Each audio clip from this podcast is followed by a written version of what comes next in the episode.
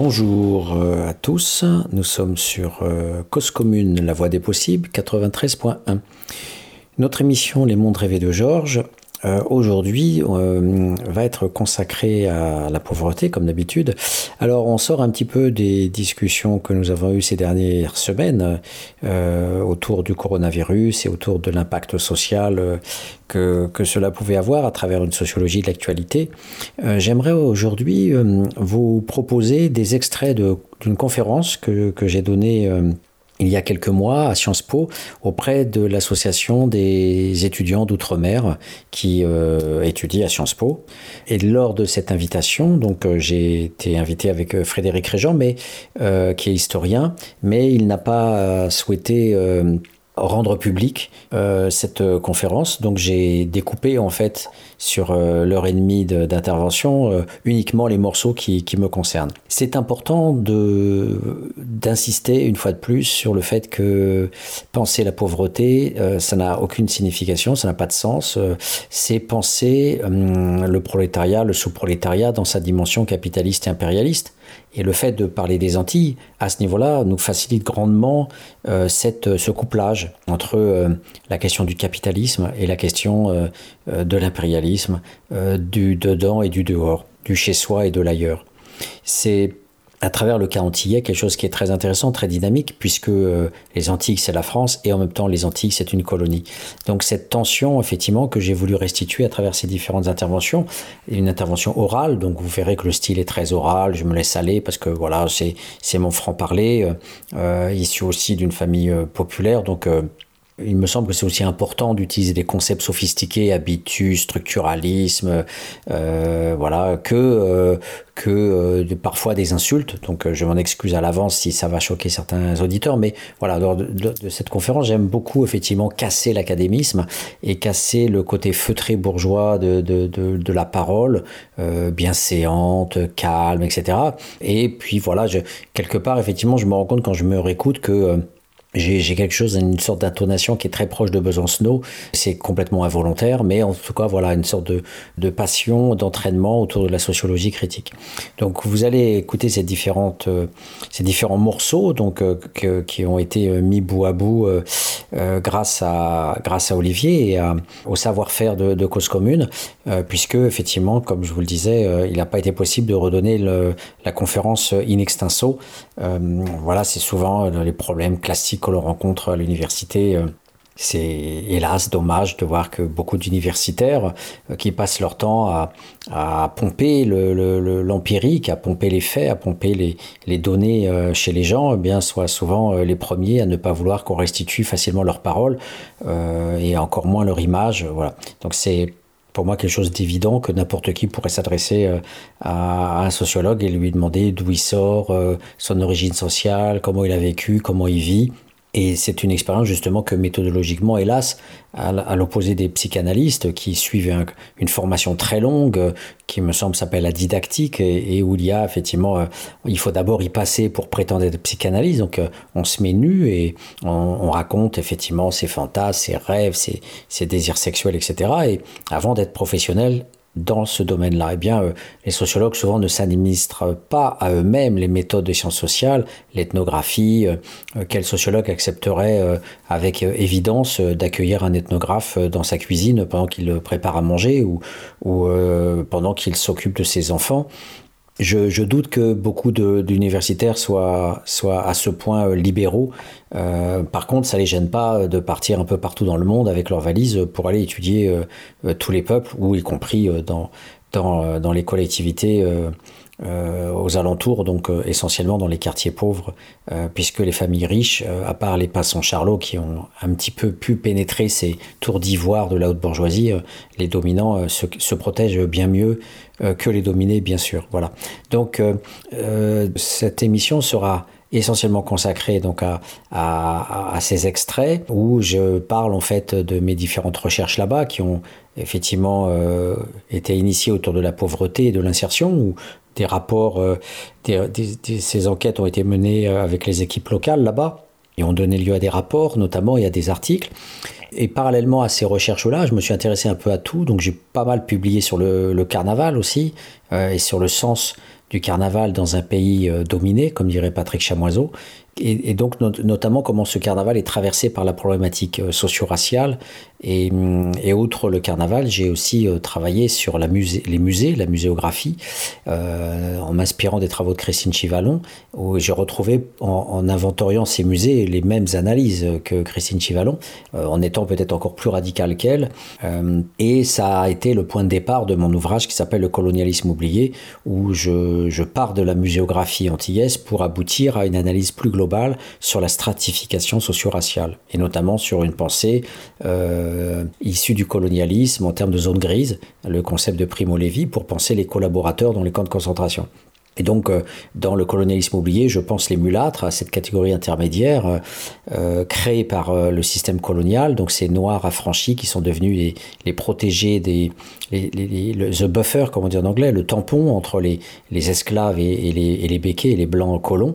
Et cette caste, voilà, je, l'ai étudiée à partir justement de, de l'idéologie de la négationniste et révisionniste dans la muséographie, visant à les, à à les supprimer et à ne montrer euh, souvent que euh, un, paysage bien différent de, de, la plantation. Euh, donc l'historien qui était invité justement lors de cette conférence, Frédéric Régent, est un historien qui a montré justement pour le cas de la Guadeloupe l'importance de ce mulâtre, l'importance de ce groupe tiers, de cette zone grise, qui notamment ont été propriétaires d'esclaves. Et il donne des chiffres, des statistiques et une grande partie des terres exploitées par ces mulâtres, donc avec des esclaves, euh, donc euh, une grande partie de, ces terres, euh, après, bon, ont peut-être été transformées, mais à l'origine, avant que tous ces gens-là deviennent des hommes politiques, des, professions libérales, ils étaient à la base dans le système plantationnaire lui-même participait de ce système-là. Et, dans mon livre, Le colonialisme oublié, j'essayais de montrer que le système colonial les a complètement euh, immergés dans, dans cet ordre-là, notamment à travers euh, le cadre répressif, puisqu'il y avait des milices et les mulâtres devaient en faire partie. Et, et donc la, chasse aux marrons, la chasse euh, aux, fugitifs, euh, s'organisait aussi, non pas seulement par une police blanche euh, de, des armées royales, mais aussi avec ces, ces, milices de couleur. On les appelait d'ailleurs comme ça, les hommes de couleur à l'époque. Et ils ont revendiqué d'ailleurs, je l'explique dans le livre, ils ont revendiqué la liberté politique, la citoyenneté et l'affranchissement pour eux, en tant que mulâtres, contre les esclaves dont ils étaient propriétaires et de manière plus, générale les ennemis sociaux. Donc vous imaginez, euh, ces pays-là sont des pays euh, malades, sont des pays euh, voilà, qui ont donné naissance à ce grand homme Franz Fanon qui était psychiatre et qui a pensé sa société folle. Et il a préféré d'ailleurs en partir pour aller mener la guerre anticolonialiste en Algérie. Et, et voilà d'où aussi sans doute la grande, grande mésentente entre Franz Fanon et Aimé Césaire, qui a, lui, parfaitement supporté l'ordre colonial et est resté maire de Fort-de-France pendant 50 ans. Donc, euh, je parle aussi du manuscrit qui est toujours pas publié, qui a été refusé chez Cartala euh, et qui a du mal à être publié. Euh, l'enquête menée là-bas, encore à la Martinique, auprès de, des gens, des Français, qu'on appelle là-bas des métropolitains, des expatriés qui ont ce nom métropolitain et qui forme un, groupe euh, spécifique que j'ai rencontré avec Olivier Pulvar. Et donc, je présente aussi ce, travail-là. Voilà. Et, et donc, euh, si de larges extraits sont, sont, consacrés à, à, cette, à cette recherche, euh, il y a aussi, voilà, c'est le ton de la conférence, il y a voilà, des propos un peu plus libres, qui sont pas aussi ficelés que, qu'un ouvrage, qu'un article. Voilà. Mais en, même temps, c'est toute la, la, la chaleur et, et la convivialité d'une conférence que de voir que le chercheur euh, aussi euh, parfois s'emporte, se laisse aller, et, et, ça sera à vous d'apprécier et de juger euh, si je vais trop loin. En tous les cas, c'est l'avantage de se mouiller et puis de, restituer ce, ce morceau d'anthologie audiovisuelle, bien sûr, toujours critiquable, et la critique est bien sûr la bienvenue sur Cause Commune. Cause Commune des conférences comme si vous y étiez. Monsieur, euh, Monsieur Brunto, peut-être euh, nous donner votre vision, euh, peut-être plus votre compréhension plus contemporaine euh, du terme et puis du terme stratification aussi. Euh, euh, comment vous pensez du coup ce, ce sujet? Mmh. Donc en fait, moi mon entrée sur le terrain, en fait, c'est que étant plus spécialiste des questions de pauvreté, j'ai donc été en Martinique en 2003 pour suivre le Forum social caribéen un forum social altermondialiste, anti-impérialiste, anti-colonialiste et anti tout ce que vous voulez, donc qui était très fortement extrême gauche et qui a été un bid total en 2007. il y avait 150 à 200 personnes, que les militants, aucune population, aucun spectateur, et euh, quatre ans de galère pour faire venir euh, les militants de, de, la Caraïbe avec des problèmes de visa, notamment pour les Haïtiens. Donc une, euh, du coup, l'expérimentation même de, la, de, l'espace impérialiste était, était, présent et traversait le Forum social caribéen. Euh, et, et, donc du coup, suite à ça, avec ma présence au CRPLC dirigé par Justin Daniel, j'ai mené différentes enquêtes sur la pauvreté et l'insertion. et on a obtenu une ANR euh, donc pendant quatre ans et pour ma part j'ai bossé sur les métropolitains la Martinique. Et donc je suis en train de sortir un bouquin avec Olivier Pulvar qui euh, voilà qui, qui s'appelle les métropolitains à la Martinique une migration de confort. Donc euh, j'espère que ça va sortir dans pas trop longtemps. J'ai été refusé chez Cartala. Je pense que la perspective justement de sociologie du néocolonialisme français s'appelait pas trop dans le champ éditorial français. Donc on fait partie justement c'est traversé là aussi par rapport à la question des luttes de classe et des, et des luttes impérialistes. J'aurais aimé avoir une préface de Franz Fanon mais hélas il n'est pas là pour appuyer sur l'accélérateur donc on est vraiment dans une une idéologie euh, très fortement euh, négationniste et révisionniste euh, en France. et tout mon travail sur le colonialisme oublié, c'était justement d'étudier les musées, des musées justement essentiellement mulâtres, dans la seconde acception que tu viens de dire, c'est-à-dire une position socio-raciale et pas forcément du métissage phénotypique, et, et de montrer qu'effectivement ce colonialisme fanonien traverse complètement les groupes, euh, et que j'ai pensé à travers la notion de zone grise de Primo Levi, importée de l'analyse des codes de concentration. Voilà, pour montrer que l'espace plantationnaire est un espace concentrationnaire, euh, que c'est un système totalitaire et que euh, du coup, euh, toutes ces résurgences-là continuent jusqu'à aujourd'hui. J'ai parlé d'apartheid à la française et, notamment la muséographie est clairement négationniste, voire même plus. voilà, c'est vraiment, et c'est de là où je suis parti sur ce bouquin, c'est en assistant à des expositions muséographiques où j'avais l'impression d'être en Afrique du Sud, voire peut-être plus encore. Euh, donc s'il y a euh, dans la logique fanonienne, il y a voilà. Et donc c'est pas les races qui m'importent, c'est l'impérialisme, c'est le colonialisme, c'est l'aliénation. Euh, c'est la manière dont les Antillais sont traversés eux-mêmes par cette aliénation et, ces dénégations ou ces prises de conscience, parce que le Forum social caribéen, bah, c'était des militants qui luttaient justement contre cette oppression là dans leur discours à eux. Et, et effectivement, les, ces positions-là, qu'on retrouve par exemple euh, très clairement euh, dans un bouquin euh, qui s'appelle Les Antilles dans l'impasse, par exemple, où vous aviez tous les Antillais dans les années fin 70-80 qui parlaient de l'impérialisme, le colonialisme, etc. Et aujourd'hui, vous avez Giraud qui écrit dans Esprit ou autre qui parle de la République française, etc. Donc il y a vraiment eu un, renversement aussi des intellectuels euh, qui eux-mêmes ont participé à, cette idéologie euh, euh, bah de, de l'outre-mer, des territoires d'outre-mer, des départements. Voilà. Et je n'ai qu'une chose à vous dire, c'est si on parlait aujourd'hui de l'Algérie, il n'y en aurait pas un dans la salle pour dire que c'est un département français. pourtant, ça l'a été, mais aujourd'hui, c'est un État indépendant avec la lutte d'un million de personnes qui sont mortes. Sauf que ce pays-là, on ne va pas dire que c'est un pays colonisé, euh, on va dire c'est un département français. Or, euh, tout simplement parce qu'il n'y a pas une lutte armée pour euh, mettre les Français dehors. Donc, du coup, cette, cette réalité-là fait que bah, on se retrouve avec un, un, appareillage politico-administratif très puissant qui empêche de penser ces concepts-là. Et je pense que la raciologie aussi, les couleurs, le colorisme, le papendiaï et toutes ces choses-là, je pense que c'est aussi une façon de botter en touche l'impérialisme et toutes les analyses en termes de colonialisme. Donc je pense que c'est pas parce qu'on est dans l'intersectionnalité, on est sur les analyses de race, etc., entre guillemets, qu'on est sorti d'affaires, loin de là.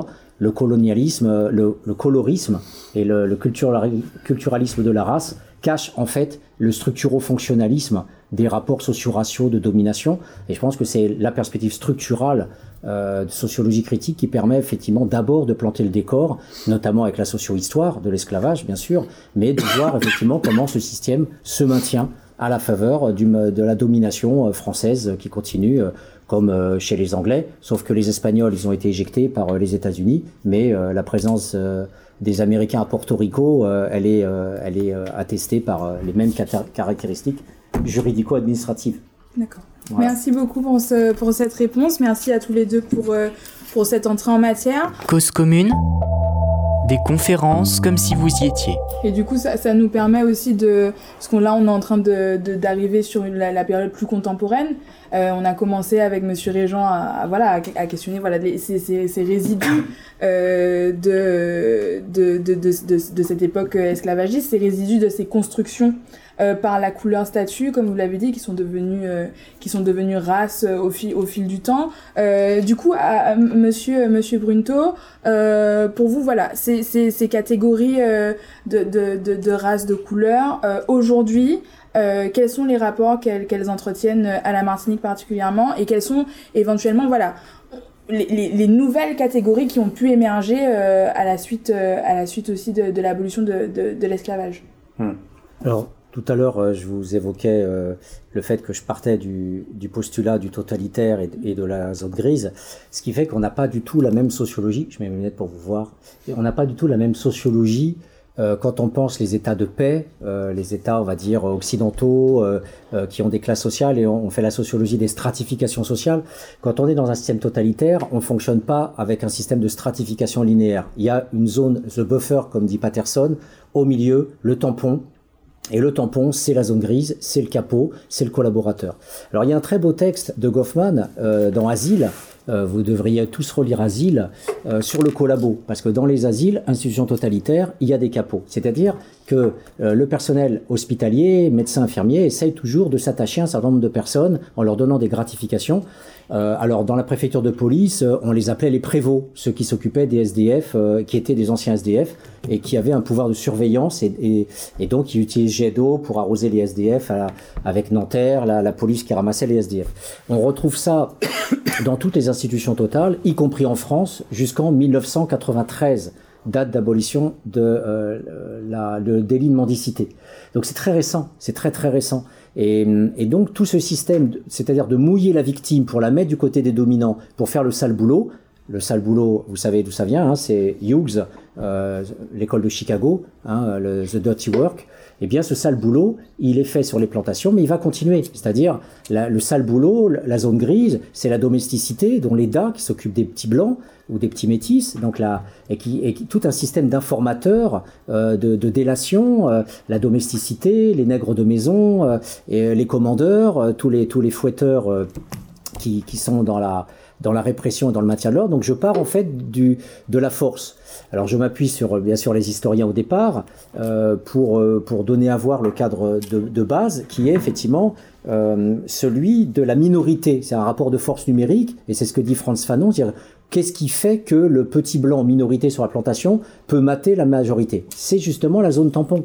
Donc vous avez euh, des, euh, des, auxiliaires, hein, comme on les appelle à la préfecture de police, les auxiliaires, euh, qui sont là pour pouvoir chasser les marrons, aller récupérer les marrons, faire le maintien de l'ordre sur les plantations, et vous avez des troupes de plusieurs milliers d'esclaves ou de mulâtres qui sont là pour, sur l'ensemble de la Martinique et de la Guadeloupe, faire le maintien de l'ordre. Et voilà. Donc vous avez plusieurs zones grises qui sont dispatchées dans plein de configurations et qui bien sûr se reproduisent à travers le viol et le métissage où euh, la descendance blanchie euh, va être euh, à la solde, etc.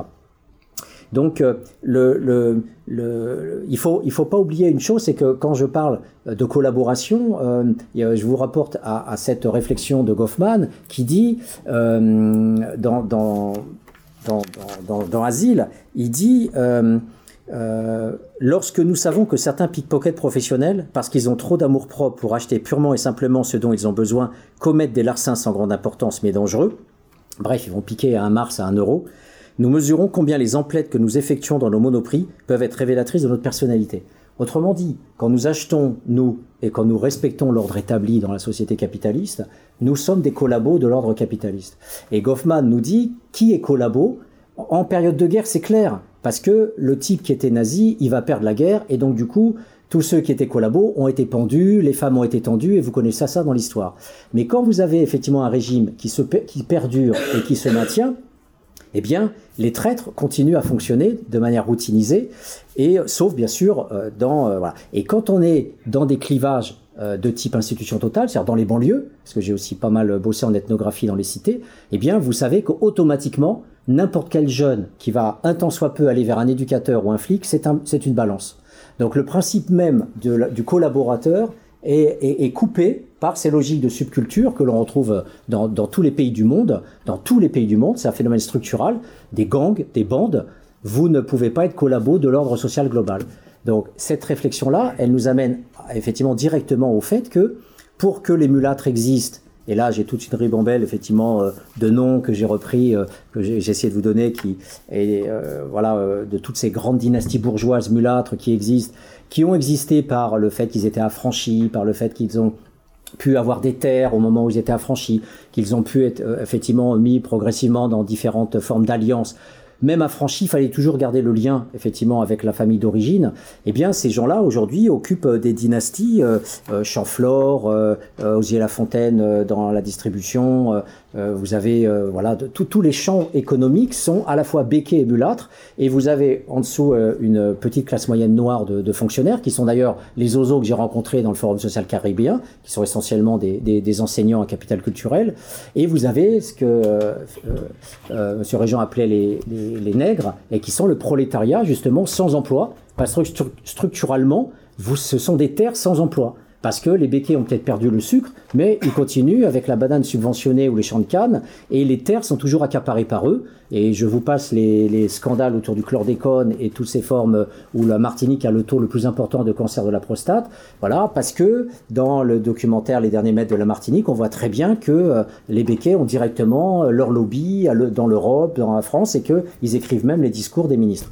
Donc, euh, et organisent même les conférences en Afrique. Donc c'est pour vous dire que ce système impérialiste, économique, etc., perdure, il est toujours présent aujourd'hui, sur la base effectivement d'une gestion. Alors l'extermination euh, des contestataires, c'est 1967. Hein, le Gong a été, on leur a coupé la tête, euh, plus d'une centaine de morts officiels.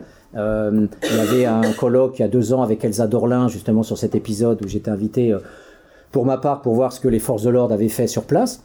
Donc voilà, on, massacre et on extermine quand c'est possible, ou on, déporte. Hein, euh, une partie des militants ont été déportés dans les prisons françaises. Eh bien sinon, on fait le bumidum pour le prolétariat. Voilà, euh, toute la mairie de Paris, c'est 80% dans la catégorie C et D d'Antillais.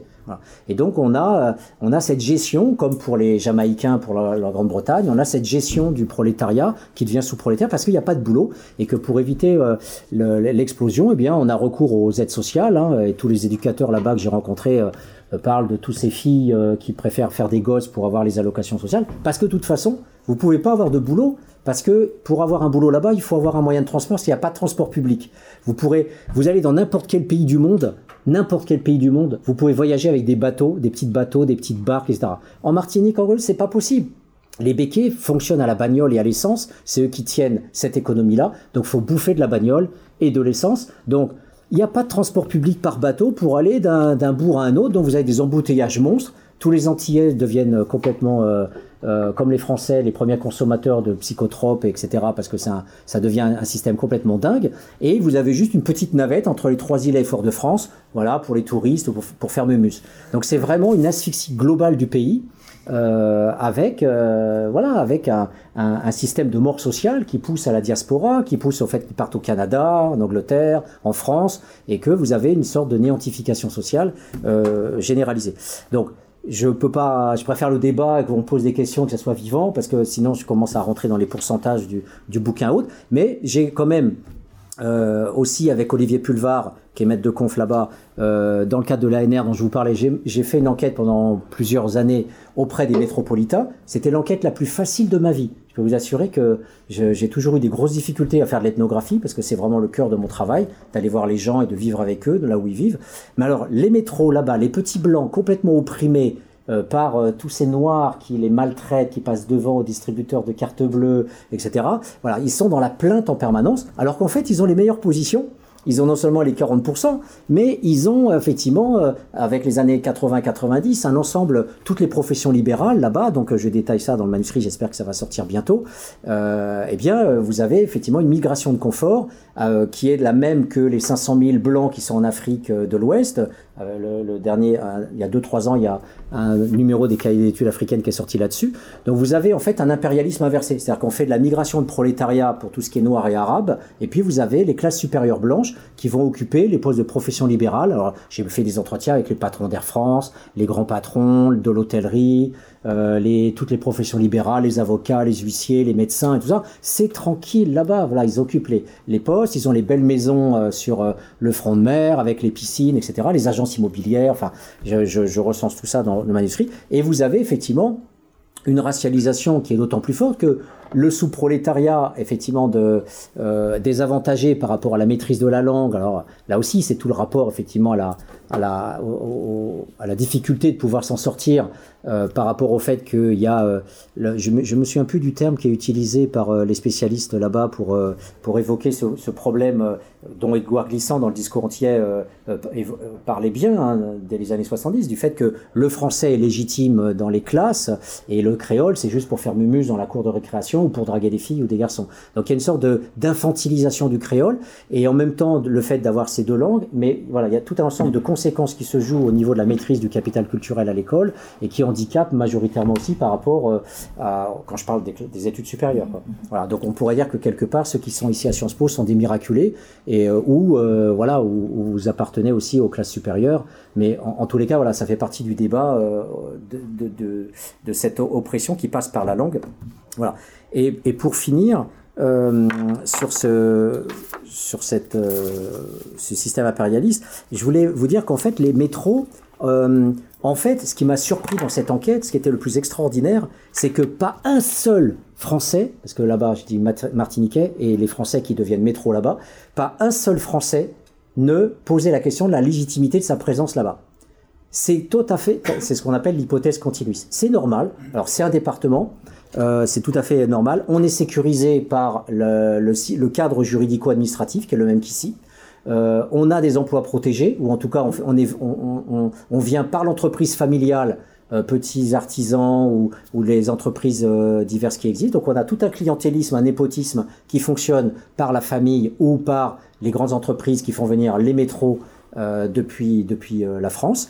Euh, et puis vous avez effectivement un truc extraordinaire, c'est-à-dire que la, la posture coloniale d'avant, c'est-à-dire la posture du missionnaire, elle se joue aujourd'hui non pas dans la violence de la conversion au catholicisme et, et dans toute la violence de l'armée qui va réprimer de bain de sang, etc., ce qui est encore encore il n'y a pas si longtemps avec la répression de 67 euh, en Guadeloupe, euh, mais ça se passe à travers l'amour. C'est-à-dire qu'aujourd'hui, le métro, l'impérialisme culturel, c'est comme le tourisme de partout dans le monde, c'est-à-dire que le blanc estime qu'il a le droit d'aller partout.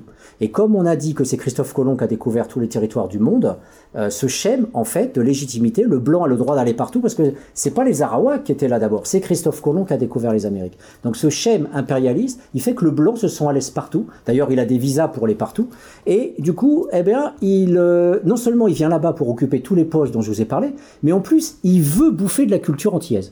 Donc en fait, il s'installe partout. Il va dans le carnaval, il va dans les chantés Noël, il va dans, dans toutes les, formes possibles culturelles, les pêches à la Seine par exemple, alors il va faire chier le, pêcheur qui est au bas, il veut les photographies, il veut rentrer dans les familles, etc. Et cette recherche d'authenticité culturelle, ce prélèvement de trucs, est, vraiment, euh, voilà, euh, une j'irais une double peine pour le local, qui est non seulement obligé de voir le génocide par substitution dont parlait Césaire, le vol d'emploi par rapport aux locaux, génocide par substitution, Aimé Césaire, et en plus, vous avez cette assignation à l'authenticité culturelle, l'obligation de montrer votre culture à travers cette. Alors vous avez, j'ai des entretiens de gendarmes, de flics euh, qui disent mes enfants vont à l'école, ils apprennent le créole et euh, voilà et le et, euh, et on participe euh, aux festivités familiales. Euh, on veut absolument qu'ils se créolisent, etc. Le temps de 4 ans, 5 ans, c'est passé à 7 ans aujourd'hui le droit de présence sur ces terres. Donc vous voyez que le, le, mécanisme en fait fonctionne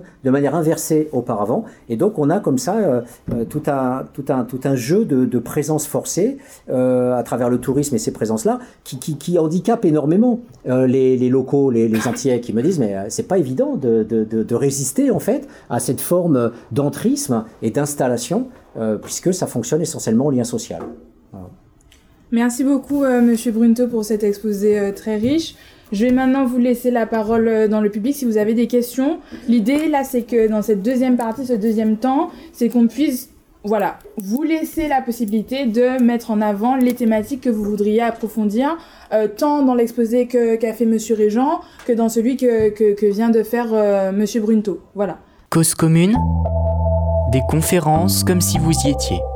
Monsieur Brunto, Ouais, peut-être euh, du coup, euh, puisqu'on, euh, je, je pressens que- que- qu'il y a une divergence qui peut être, euh, qui peut être riche, du coup, euh, quelle, est, quelle, serait votre, votre réponse à la question euh, Bourdieu disait que la jeunesse n'existe pas, toutes les entités n'existent pas, c'est l'essentialisme. Dans toute forme euh, comme ça euh, de- d'entité globale, bon, après on peut avoir des construits, effectivement, comme la nation, tout est construit, bien sûr, on est toujours dans le constructivisme aujourd'hui.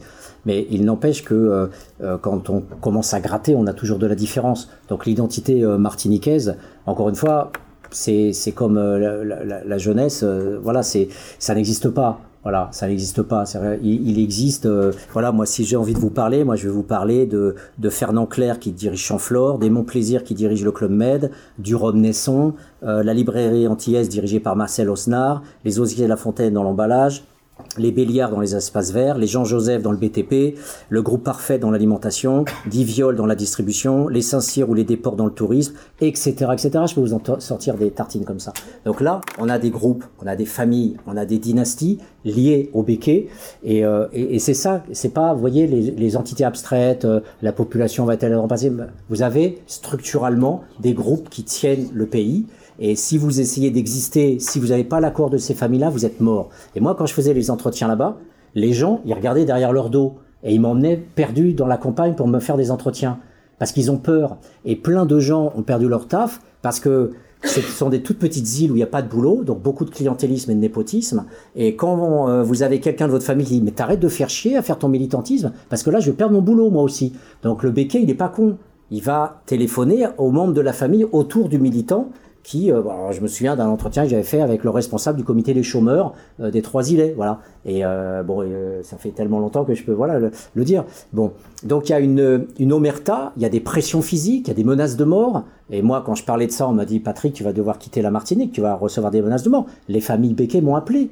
Quand je suis passé à la télé, à un moment donné, pour parler effectivement en 2009 de ce qui se passait, et j'ai parlé effectivement du racisme des béquets, j'ai eu les béquets sur le dos. Ils m'ont appelé, etc. Ils m'ont dit comment vous pouvez parler comme ça, euh, ça va pas se laisser. Voilà, il y a des procès qui ont été faits contre des militants en Martinique euh, pour injure raciale. La, la loi de Taubira, elle s'est inversée. Et là, euh, le, le procès que Despointes avait eu par rapport au documentaire Les derniers mètres de la Martinique, il a gagné son procès. Il y a eu un non-lieu. Et le non-lieu a été rendu le jour même, le jour même où il y, avait eu l'attaque contre lui. Donc tout ça, c'est, si on, est bisounours, effectivement, on peut parler, euh, euh, voilà, euh, avec les, le Cultural Studies de Paul Giroy et tous ces gens-là, de la Black Atlantique, les cultures noires, les résistances, l'agence CIT. Si ça vous fait plaisir, vous pouvez bosser là-dessus. Mais on est dans l'idéologie et on est dans le bisounours. La réalité, c'est une oppression permanente qui produit une diaspora et qui fait que tout simplement il n'y a pas de boulot parce qu'on est sur un système structural d'empêchement d'un développement économique alternatif. Euh, Chamoiseau et compagnie, ils ont essayé de dire pourquoi on ferait pas une, agriculture euh, biologique et ça, mais encore faut-il euh, avoir des terres. Et, euh, et le, le problème, c'est effectivement comme au Brésil, la redistribution des terres, etc. C'est- toujours le problème des luttes de classe. Et, et donc, vous voyez, l'identité martiniquaise, euh, par rapport à ça, on, on en- on en est bien loin. Parce que les mulattes qui tiennent la Martinique, ils laissent crever leur peuple. Alors, l'identité martiniquaise, qu'est-ce que ça veut dire? Voilà. Du- coup, on va prendre euh, la question suivante. Monsieur Buento, j'ai juste une petite question. Est-ce que vous avez, j'ai pas très bien compris, vous avez déjà habité en Martinique ou pas? Non, j'ai travaillé 10 ans là-bas. D'accord. Donc vous, avez, vous êtes resté 10 ans en Martinique pour, pour vos études Hmm. Et du coup, d'après vous, en fait, les Blancs n'ont pas le droit d'habiter en Martinique, c'est ça? Ah non, moi, ma sociologie critique, elle n'est pas dans le jugement de valeur. Moi, je m'autorise à faire de la sociologie critique, qu'elle soit appelée radicale ou autre, je m'en fous. C'est une sociologie qui va vers les pouvoirs. La science n'existe que dans le cachet. Après, euh, la- la- les gens peuvent être gênés quand on dit d'où vient la fortune, d'où vient l'oppression, d'où vient la domination. Mais- que mais- je Mais je suis pas en train de dire qu'il faut pas de blanc. Euh, je suis en train de dire qu'il y a un certain nombre de groupes sociaux qui s'installent pour avoir des places. Donc ça sera le bouquin sur les métropolitains à la Martinique. Mais ce sont alors il y a une petite partie prolétaire là-bas. J'en ai rencontré aux marins notamment euh, ceux qui réparent les bateaux, etc. Donc euh, ils sont dans certains bars. Euh, vous voyez ceux qui sont martiniquais, qui sont voilà martiniquais, ils connaissent le marin. Donc vous voyez qu'il y a un petit prolétariat blanc d'assistés ou de petits prolos réparateurs de bateaux, etc. Vendeurs de chichis, des trucs comme ça sur la plage que je remets dans le, dans le truc. Mais l'essentiel, ce sont des classes moyennes supérieures.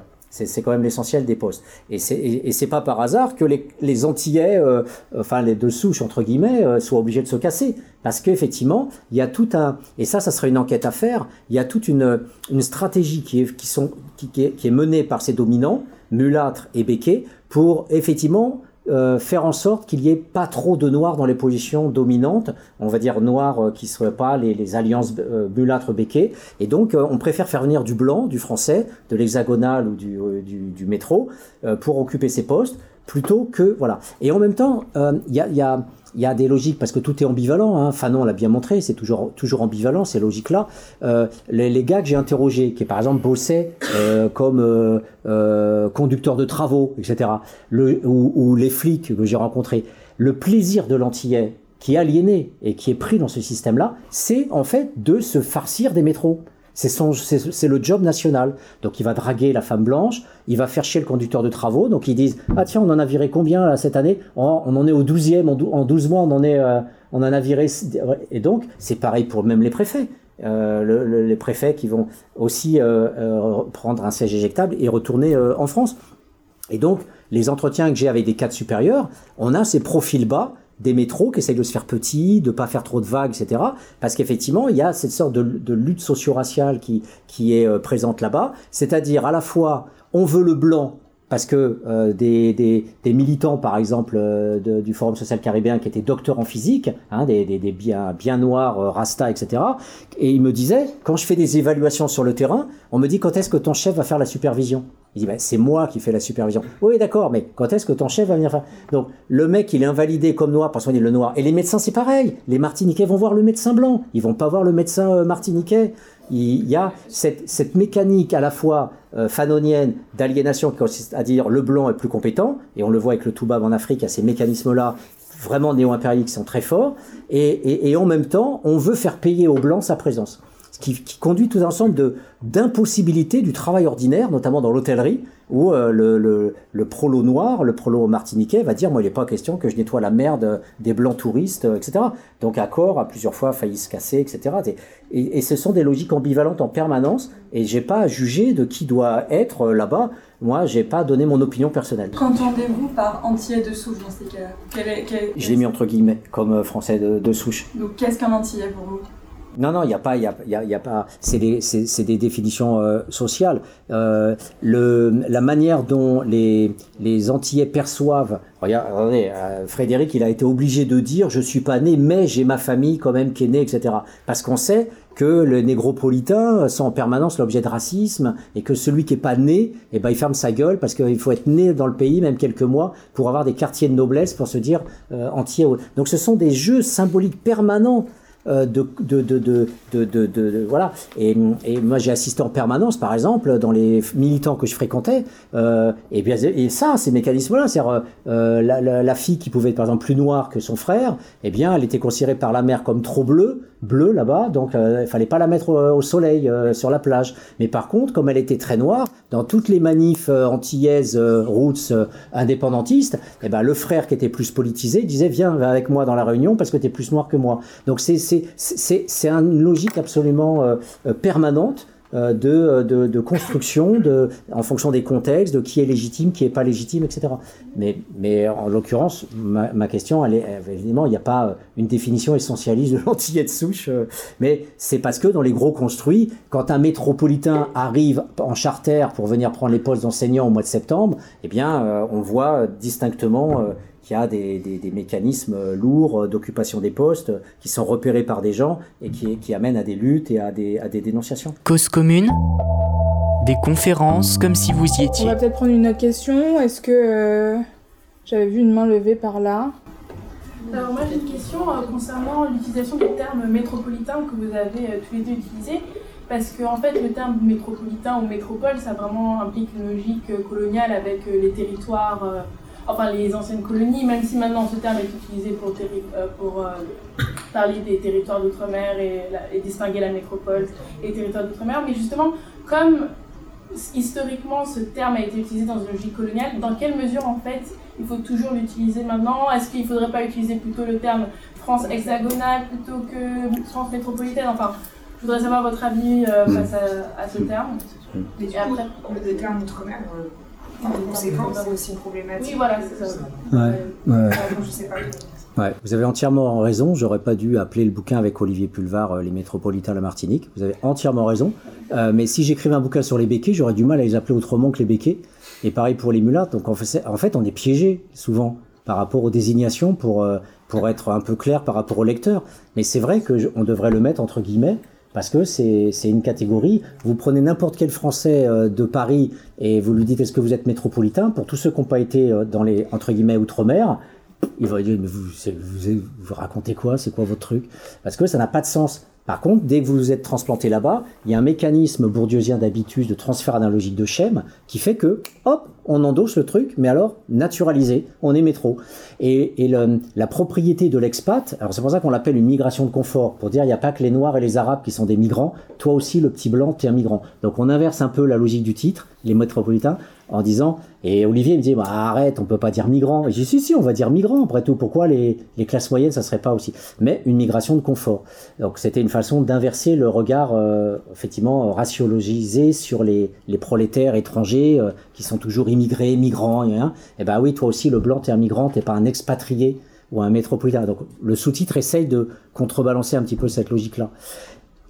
Mais il, est vrai, il est vrai que une des propriétés, euh, quand je vous parlais de l'enquête la plus facile que j'ai menée de ma vie, le métropolitain est tellement quelqu'un euh, qui euh, est plaintif, malheureux, souffreteux, alors même qu'il est bourré de privilèges et de capitaux et de, de plaisirs, de sport, de, de plage, de temps libre, de machin, etc., euh, que en fait, ils se retrouvent tous dans des conglomérats. En fait, ils sont la plupart du temps communautarisés. Et là aussi, il y aurait des enquêtes plus approfondies à faire, et c'est tout le problème de l'absence de sociologie dans ces pays, dans ces pays-là. Il y en a, il y en a très très peu en Nouvelle-Calédonie, en Réunion, etc. Il y a très peu de sciences sociales.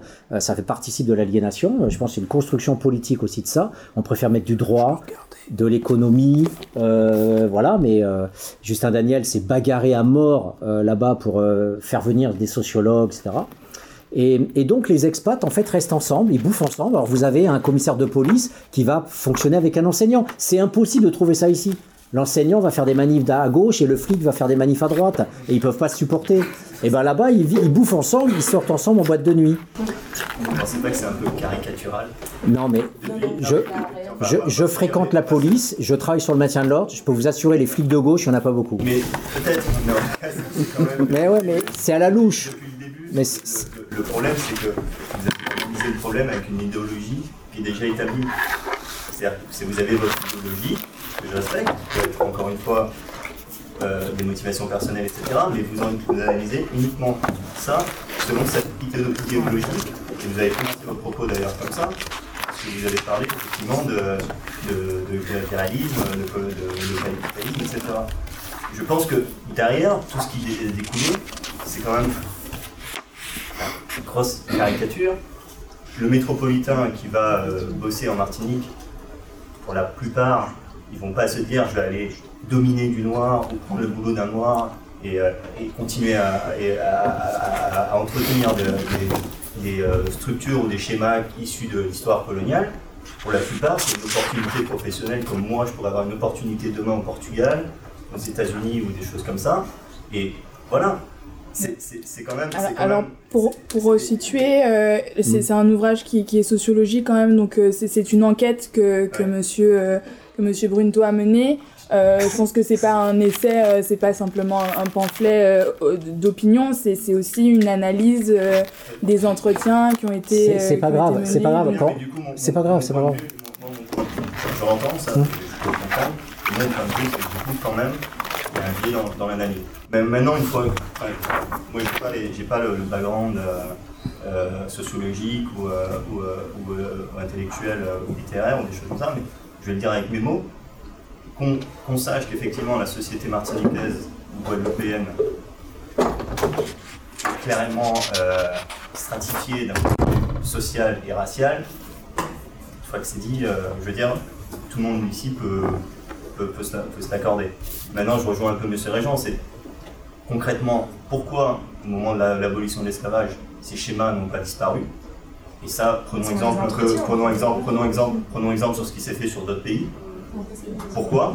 Et une fois qu'on a compris ça, comment on fait pour que justement cette injustice issue de ces schémas historiques, parce que c'est une injustice sociale, pour comment on peut euh, faire en sorte que cette injustice soit éliminée autrement que par euh, stigmatiser euh, d'un côté les le travail des noirs et de l'autre côté stigmatiser les béquets ou les plates ou les noirs qui ne trouvent pas de boulot. Alors, C'est c'est mon point, hein. enfin, c'est vraiment maintenant qu'une fois qu'on a dit ça, essayons de. Ouais, mais là, vous êtes dans la politique, vous n'êtes pas dans l'analyse. Quand vous dites qu'est-ce qu'on devrait faire, vous n'êtes pas dans l'analyse, vous êtes dans la politique. Bah, l'analyse pour dire que On est dans le devoir-être. Et les mulâtres, comme vous l'avez dit, euh, dominent la Martinique ou euh, avec euh, leur, leur- leur grosse société. Bah oui, effectivement. Enfin, je veux dire, je pense que tout le monde le sait. Non, Tout le monde ne sait pas. bah non. Là, je pense qu'ici, on est tous d'accord pour le savoir, pour, le- pour le dire. Bah oui, mais euh, trouvez-moi les enquêtes qui en parlent. Bah, les- le documentaire de Canal+, etc. Ah oui, bah, est-ce que c'est de la science? Est-ce que c'est de la science, un documentaire? C'est que c'est des choses, c'est des schémas qui existent encore. Ouais, ouais, mais il faut, il faut mener des enquêtes. Pour, il faut mener des enquêtes. Euh, il suffit pas. Effectivement, j'ai effectivement parlé du documentaire en, en question de Canal+, mais les enquêtes, il y en a pas. Il y en a très très peu. Et ça participe aussi de, de, de, de ce phénomène euh, qui, quand on en parle, produit des réactions comme vous. Par exemple, je pourrais vous parler de Bourdieu, qui le premier acte de la recherche en sciences sociales, c'était parler de l'idéologie dominante de Sciences Po. Donc euh, le, le fait que vous êtes une machine à produire des diplomates et des hommes politiques et des fonctionnaires qui pensent comme vous. C'est-à-dire que l'idéologie dominante, c'est la réaction que vous avez eue en disant d'une enquête qui dit effectivement qu'il y a des relations socio-raciales de domination et de pouvoir, que c'est l'idéologie. Vous lisez l'article de 1976, la production de l'idéologie dominante à Sciences Po, vous avez vos propos qui sont, euh, qui sont dans l'article. Mais ça me gêne pas, je les connais.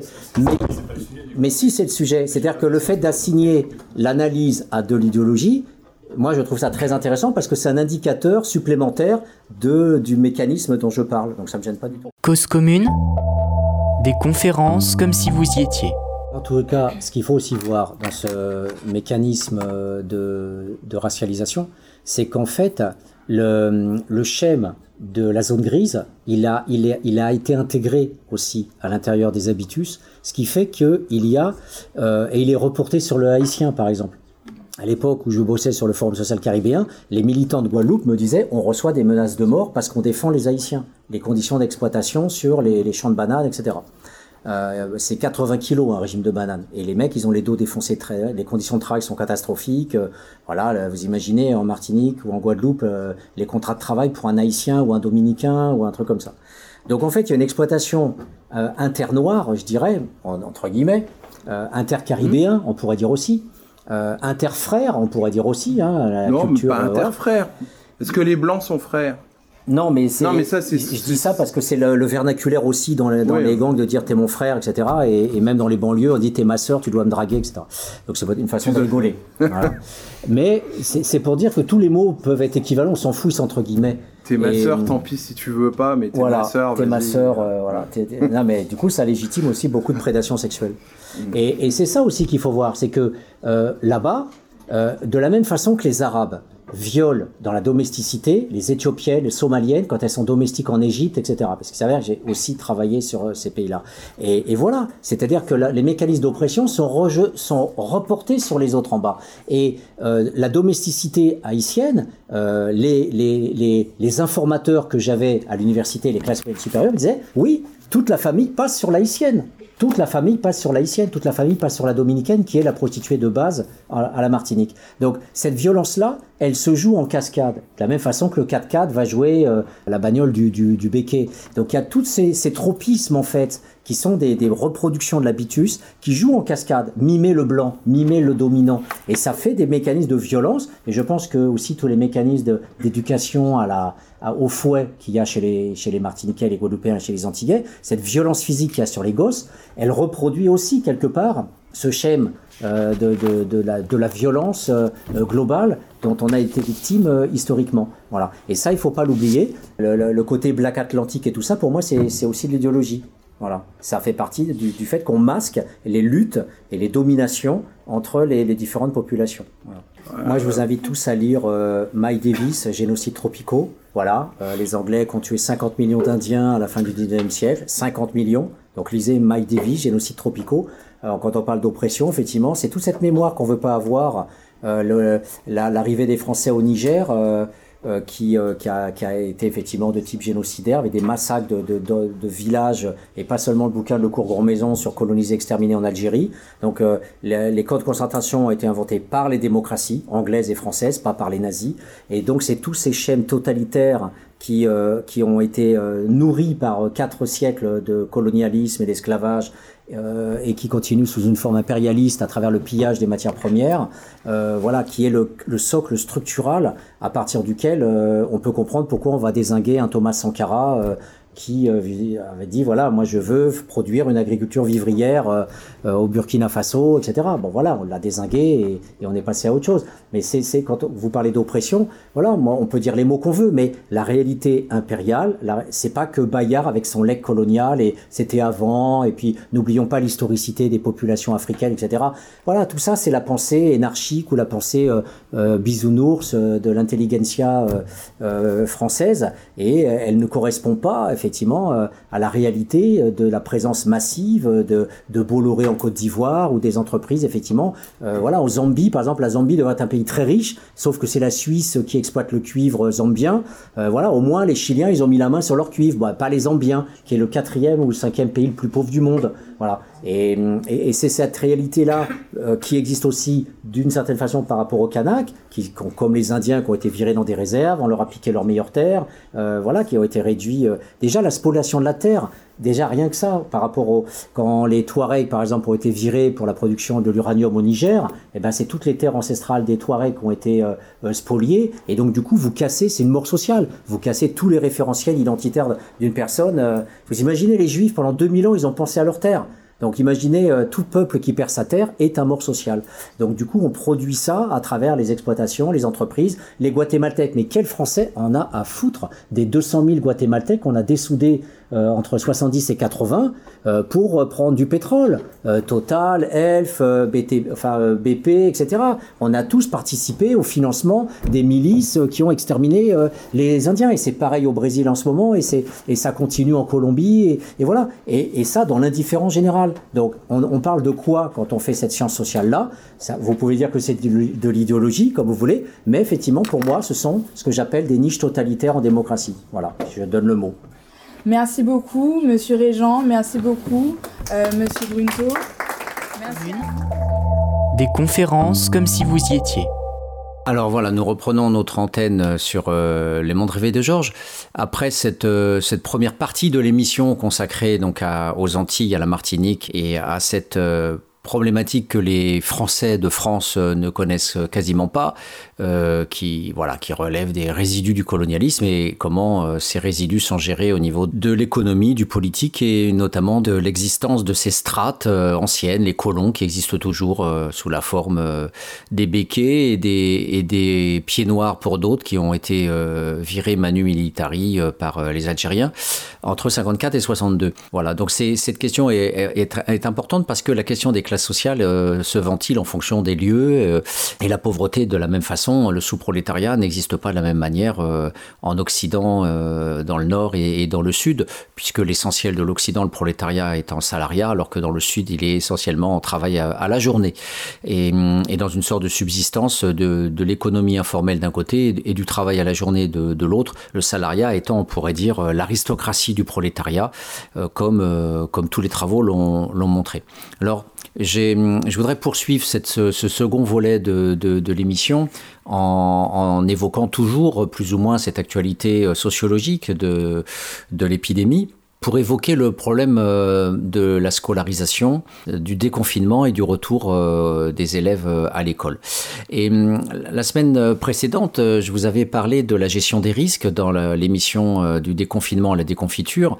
L'idée étant que les dominants font toujours attention à lâcher du lest, notamment par rapport aux possibilités de sortir pour aller au marché ou aller chercher la nourriture, plutôt que la version dure où ce sont des agents euh, mandatés qui viennent vous déposer des colis chez vous et vous ne sortez pas. Donc c est, on n'a pas vu qu'en fait dans la manière de gérer la pandémie, il y avait cette sorte de tolérance, hein, d'élasticité dans les comportements pour ne pas non plus mettre la bride euh, totalement euh, au cou de, du, du, peuple.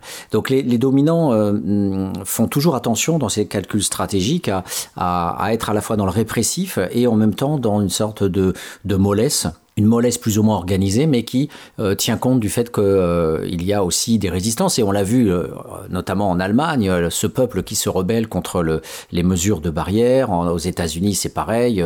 Les, des gens qui protestent contre ça. Donc on voit bien que dans la gestion des risques, les, les petites résistances que l'on a pu voir apparaître, ou bien les rassemblements le long du canal Saint-Martin, etc., ce sont des résistances populaires ou de classe moyenne cultivée, qui sont d'ailleurs toujours la plupart du temps, les militants des, associations, ce sont souvent eux, ce sont les mêmes, hein, ces militants par conscience qui, interviennent pour, euh, pour les autres. Donc, euh, ce que je voulais vous, vous dire aujourd'hui, c'est que il y a l'inverse aussi de la gestion des risques. L'inverse de la gestion des risques, c'est cette tolérance organisée par l'État, c'est euh, ce que j'appelle l'abandon programmé. Et l'abandon programmé, on va y revenir, c'est ce que la politique actuelle du gouvernement fait au niveau de l'éducation. L'abandon programmé, c'est tout au contraire des choses faciles à mettre en œuvre. Là où la gestion des risques, c'était le fait que le pouvoir savait qu'il y a des résistances et il doit composer avec l'existence de groupes sociaux et de, résistances populaires qui ne se laissent pas avoir non plus euh, en, en face de mesures coercitives. L'abandon programmé, à l'inverse, c'est le fait que le pouvoir abandonne très vite, mais c'est aussi stratégique et c'est aussi organisé. Pourquoi? Je vais vous le dire, c'est très simple, c'est très simple à comprendre. L'abandon programmé, euh, c'est le fait que si on n'a pas à l'esprit l'idée des classes sociales, on ne comprend pas euh, qu'on laisse des gamins dans la nature, euh, euh, dans cette sorte de mouroir social qui est l'absence de prise en charge de ces gamins hors de l'école. Ça veut dire que euh, le fait que le confinement ait produit, euh, et ça par nécessité, euh, une, gestion par le numérique de, l'assistance scolaire, le déconfinement, au contraire, donne à voir que dans cette marge de manœuvre qui, est accordée par l'État, eh bien, l'État s'interdit en fait des politiques publiques très efficaces, très rapides, très utiles, et c'est ça dont je voulais vous parler maintenant. C'est quelque chose de, de, très très simple à comprendre. En fait, Macron nous a parlé d'une économie de guerre. Or, l'économie de guerre, euh, elle est basée sur le principe de la réquisition. C'est-à-dire qu'en fait, quand vous êtes en guerre, vous pouvez faire ce que vous voulez. Euh, il y a des lois d'urgence, il y a des lois martiales, on peut vous tuer, peloton d'exécution. C'est très facile. Euh, L'État a tout pouvoir. Donc, vous savez qu'aujourd'hui, on est sous le, coup de la loi d'urgence qui a été votée au Parlement. La plupart des gens ne s'en rendent pas compte, mais on n'est pas dans un régime de droit commun en ce moment. On est dans la loi d'urgence. Et la loi d'urgence, qui va courir jusqu'au 10 juillet, c'est celle qui permet à l'État justement de vous confiner, c'est celle qui permet à l'État de vous dire vous restez chez vous, aux flics de vous mettre une amende.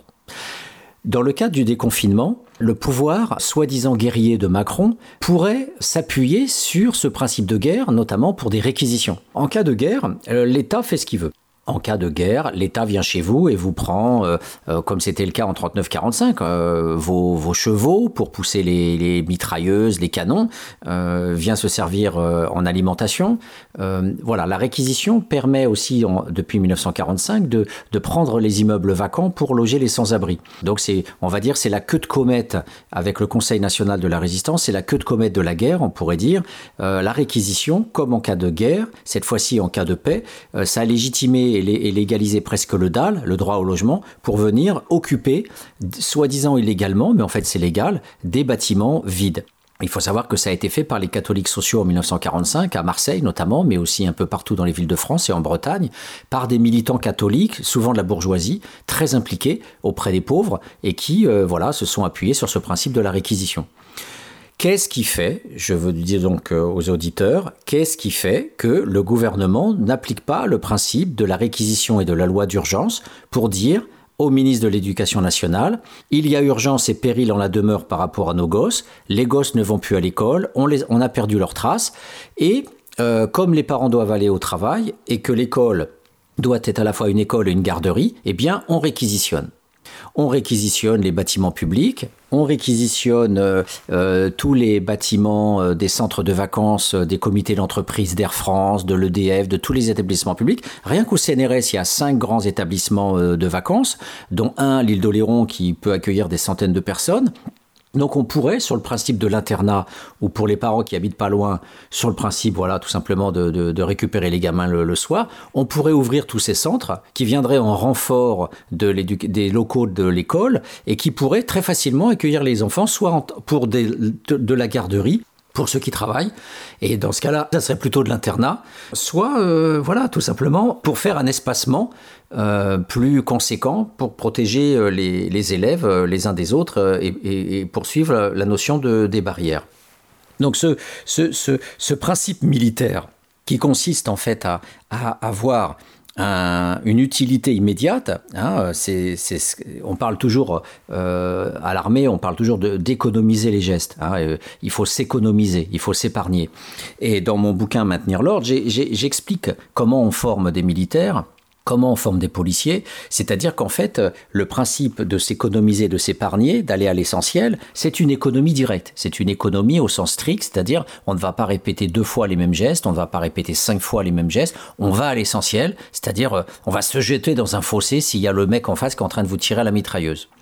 Donc l'économie, s'épargner, dans l'économie de la société civile, euh, c'est un, principe beaucoup moins rigide, mais c'est un principe qui subsiste. On investit euh, une somme raisonnable, on attend des intérêts, on ne va pas euh, prendre des risques inconsidérés, on s'épargne aussi, on s'économise aussi, et en tout cas, on ne va pas prendre trop de risques. Donc la notion de risque, elle est, elle est aussi bien utile en guerre que dans la société de paix. Et l'économie, justement, euh, c'est euh, toujours quelque chose de très, de très rationnel par rapport à ça. Mais en cas de guerre, s'économiser, s'épargner a un sens différent du capitalisme, parce que dans ces cas-là, ça veut dire aussi que on doit former des militaires pour pouvoir faire les réquisitions, pour pouvoir aller prendre les bestiaux et dire aux paysans tu te tais sinon je te tue. Donc ce capital militaire, il suppose une formation et il suppose effectivement que l'État, avec sa toute puissance, euh, dise aux acteurs vous allez euh, euh, occuper tel bâtiment, vous allez dire au peuple de se etc. Et donc pour faire ça, on, forme les militaires. Et donc dans ces cas-là, on fait l'inverse de l'économie, c'est-à-dire on fait des dépenses à vide. C'est-à-dire euh, on va vous réveiller à 5 heures du matin, on va vous fatiguer inutilement, euh, on va voir si vous êtes résistant, on va vous faire porter 30 kilos sur le dos pendant je ne sais pas combien de temps, avec des pierres, euh, on va vous faire faire des corvées inutiles, on va vous demander de nettoyer votre chambre pendant 5 heures d'affilée alors que une heure suffirait et on pourrait avoir une utilité ailleurs. Donc on voit là qu'on sort du principe de l'économie euh, dans le cadre de la formation pour produire une autre économie en cas de guerre, c'est-à-dire la disponibilité immédiate du soldat. Eh bien, euh, ces, gens-là, après, euh, vont vous permettre, dans le cadre de la réquisition macronienne, de passer à la vitesse supérieure en disant, voilà, on va occuper les bâtiments, et si vous n'êtes pas d'accord, eh bien, nous, forces militaires, on va taper sur le les, par exemple, si la CGT s'opposait à ce qu'on occupe les, bâtiments sociaux des différentes entreprises publiques, voilà, on utiliserait euh, euh, ces corps militaires formés à la dépense à vide, etc. Donc vous voyez qu'il y a tout un régime euh, la, de l'économie, de l'énergie sociale. On stocke de l'énergie dans le corps de tous ces agents-là, et une fois qu'on en a besoin, voilà. Et l'État dispose de ses forces. Donc bien sûr, dans le cas des réquisitions, je pense que L'État n'aurait pas forcément besoin de faire appel à la force publique pour imposer ça, mais c'est pour vous dire que l'État peut mobiliser dans le cadre de la loi d'urgence, il peut mobiliser cette puissance publique et dire à tout le monde, voilà, eh bien, on vous enferme, c'est le confinement, et dans le déconfinement, on organise d'autorité l'éducation des enfants en prenant des gymnases. Euh, c'est le cas d'ailleurs pour les SDF dans les plans hivernaux. Hein. on, réquisitionne les gymnases et l'activité sportive tombe à l'eau pour les gymnases concernés. Et on va réquisitionner tous les bâtiments, donc aussi bien les, bâtiments euh, des capitalistes qui spéculent à Paris ou à Marseille ou à Lyon, et on récupère tous ces grands bâtiments-là. Et voilà. Et au lieu euh, d'être dans la logique de la réquisition des SDF, on est dans la réquisition pour, pour des élèves, pour des enfants. La question est toute simple, pourquoi le gouvernement ne fait pas ça? Et c'est là où je vous parle de l'abandon programmé, qui est l'inverse de euh, la gestion des risques. Euh, donc on a bien la tension des classes sociales à ce niveau-là. Eh bien, le rapport de force des classes sociales, il se joue de manière très claire dans ce cas-là, c'est-à-dire qu'en fait, le pouvoir est contrôlé par des énarques et des polytechniciens qui, eux, ont deux ressources principales. La première, c'est du fric qui permet euh, de payer un prof pour donner des cours particuliers à leurs gosses. Et l'autre capital, c'est le capital culturel qui fait que le papa qui est patron ou ingénieur dispose d'une compétence en mathématiques, euh, ou, la maman d'ailleurs, et de l'autre côté, il peut y avoir un papa journaliste, diplomate ou je ne sais quoi, qui dispose d'un capital culturel. Donc les, les gosses de bourgeois, dans l'ensemble, sont protégés et les grandes périodes euh, de, trous euh, temporels comme euh, le confinement et le déconfinement eh bien, sont compensés par ces ressources familiales. Et j'en ai déjà souvent parlé dans d'autres émissions. c'est bien ce qui pose problème. Et j'évoquais lors d'une précédente émission le, les travaux notamment de Sylvain Broccolici autour de la déscolarisation, du décrochage scolaire euh, pour les enfants de classe populaire quand il y a un deuil notamment ou une maladie, quand ça dure euh, une semaine ou quinze jours d'arrêt, eh bien là euh, les gosses font des plongeons dans la mesure où il est très difficile pour eux de récupérer le retard scolaire parce que les familles n'ont pas cette compétence, n'ont pas ces ressources intérieures ou extérieures pour permettre cette linéarité, cette continuité du, processus scolaire. Et donc, dans ces cas-là, il y a une catastrophe et un redoublement, voire un décrochage plus, grave. L'État sait cela. Il le sait parce qu'il y a beaucoup de sociologues qui bossent pour l'État, notamment à l'adresse, qui est l'organisme de recherche en sciences sociales, qui, qui pond des rapports à longueur d'année sur euh, les inégalités scolaires, les inégalités sociales, les problèmes pédagogiques par rapport aux enfants des classes populaires. On connaît tout, euh, grosso modo, pour le dire vite, sauf que l'État, euh, pour le dire vite aussi, n'en a rien à faire. L'État n'en a rien à faire, c'est l'abandon programmé, donc on laisse tout simplement, laisse faire la logique du marché donc cette fois-ci, là, c'est l'économie libérale. On retourne sur l'économie, mais non pas une économie dirigiste, non pas une économie militaire, une économie de guerre, euh, mais une économie libérale, l'économie de marché, c'est-à-dire l'économie du 19e siècle, le laisser-faire, laisser-passer, hein, et qui euh, a pour effet majeur eh bien, euh, de laisser la loi du plus fort dominer. Et aujourd'hui, on la voit, on disait Blanquer, c'est le numéro 2 de l'État, c'est un grand homme d'État. Blanquer est rien du tout, il n'a aucune envergure, et certainement pas celle-là, qui consiste à prendre des décisions contre les inégalités. Alors, le, peuple est souvent aliéné, et, hélas, et il faut parfois de temps en temps euh, euh, des journalistes, des, intellectuels euh, pour justement être un peu une sorte de, lanceur d'alerte, eh bien, les discours qui sont produits à l'heure actuelle dans les médias, à la télé, en disant oui, le gouvernement doit lutter contre les inégalités scolaires qui sont rampantes en ce moment à cause du confinement et des effets pervers du confinement dans le déconfinement, avec tous ces gosses perdus dans la nature, tout ça, ce sont des effets d'annonce. Ce sont des effets d'annonce qui ne sont pas suivis de politique publique. Ce dont je viens de vous parler, si j'étais ministre de l'Éducation nationale, c'est ce que j'aurais fait. Je réquisitionne des bâtiments, je mets en œuvre tout simplement le principe de l'économie de guerre dont nous parle ce Macron et qui dispose de sa loi d'urgence. Donc j'ai les outils politiques et juridiques pour pouvoir mener à bien ma politique. Si les élus ne font pas ça, c'est parce que ce sont des énarques, c'est parce que ce sont des bourgeois, parce qu'ils savent que eux, leur famille est protégée, leurs gosses sont protégés, et que donc du coup, on a des effets d'annonce, on a des pétitions de principe, on a des déclarations inutiles, on a ce que j'appelle de la gesticulation, et cette gesticulation, elle a pour effet majeur de berner le peuple, c'est de, l'idéologie dominante. Voilà, euh, à l'époque des marxistes, on appelait ça l'idéologie dominante. Eh bien, euh, le, il faut pas oublier que le premier acte de la recherche en sciences sociales de Bourdieu en 76, la production de l'idéologie dominante. Et elle est où cette production de l'idéologie dominante? Elle est à Sciences Po. Et Sciences Po produit quoi? Sciences Po produit des énarques. Donc ces gens-là, ce sont des experts en mensonges, ce sont des experts en déclarations abominables euh, qui, disent on vous aime, on va lutter contre. Et en, attendant, ce sont des, pétitions de principe, des mots. Comme disait Bourdieu, on paye de mots le peuple euh, et derrière, il n'y a rien. Il n'y a pas de mesure, y a, on fait rien. Et on laisse euh, effectivement une logique du marché. Du, 19e siècle continuer à opérer alors qu'on euh, fait croire que l'État va intervenir.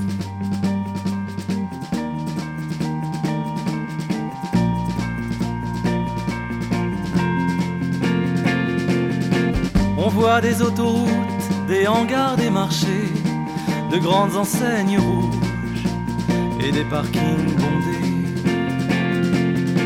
On voit des paysages qui ne ressemblent à rien se ressemblent tous et qui n'ont pas de fin. Rendez-nous la lumière, rendez-nous la beauté. Le monde était si beau et nous l'avons gâché. Rendez-nous la lumière, rendez-nous la beauté. Si le monde était beau, nous l'avons gâché. On voit de pleins rayons de bêtes congelées, leur peur prête à mâcher par nos dents vermillons. On voit l'écriture blanche des années empilées, tous les jours c'est dimanche, tous les jours c'est prier. Rendez-nous la lumière, rendez-nous la beauté, le monde était si beau et nous l'avons gâché. Rendez-nous la lumière, rendez-nous la beauté. Si le monde était beau, nous l'avons caché.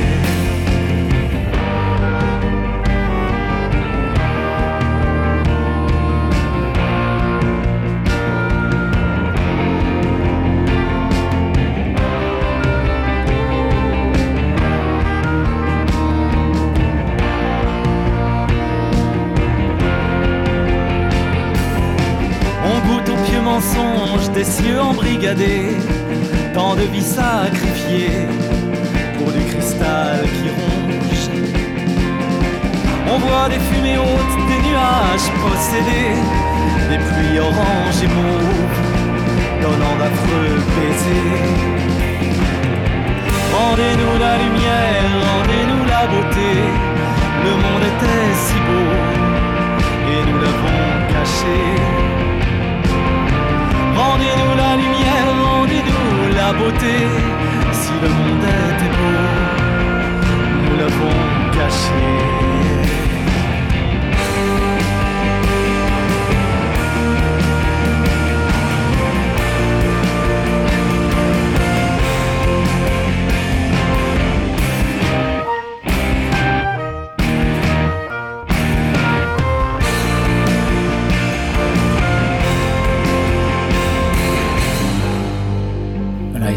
Ce, mécanisme-là qui est révélé en creux par l'épidémie, euh, cette impuissance organisée, euh, je, peux la mettre en, perspective avec euh, le, fonctionnement global de, la société.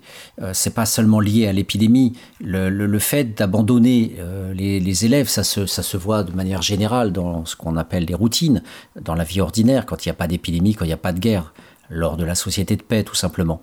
Eh bien là, on voit que euh, euh, le principe de l'égalité républicaine est un principe idéologique.